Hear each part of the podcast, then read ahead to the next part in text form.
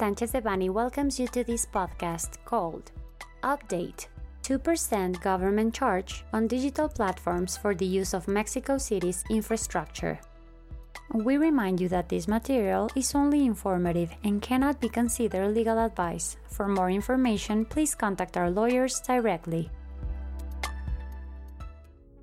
On December 15, 2021, Mexico City's local Congress approved the bill to amend several provisions of Mexico City's tax code for fiscal year 2022. The bill includes the addition of Article 307 TER, which establishes the obligation to pay 2% of the total pre tax charge for each delivery made as a government charge for the use of Mexico City's infrastructure, to be made by individuals or companies that operate, utilize, or manage apps or digital platforms for the control, programming, or geolocation in fixed or mobile devices that act as intermediaries, promoters, or facilitators in operations where users contract the delivery of parcels, food, groceries, or any type of goods with delivery in Mexico City. It will enter into force as of January 1, 2022.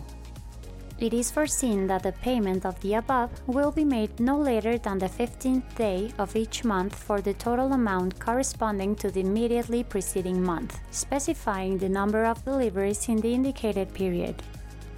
Surprisingly, it is implied from the statement of reasons that these individuals or legal entities have evolved offering the delivery of food, packaging, groceries, or any type of merchandise within Mexico City, and that for such provisions they use, exploit, and take advantage of the capital infrastructure, which is public property.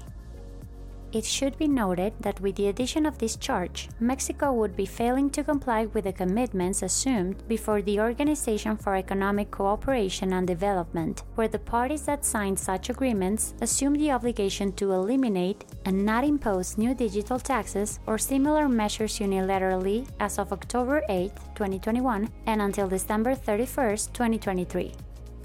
Therefore, we consider that there are defenses that can be enforced against such decree, since it violates human rights such as legality, progressivity, proportionality in connection with infrastructure use, freedom of trade, tax equity, free concurrence, and free competition, among others. We consider viable its eventual challenge through an indirect amparo procedure as of its entry into force.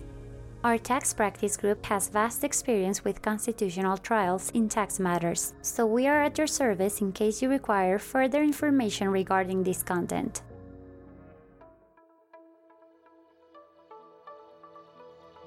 This content was prepared by Guillermo Villaseñor Tadeo, Emilio Garcia Vargas, and Yamile Perez Moreno Chapa, members of the Tax Practice Group.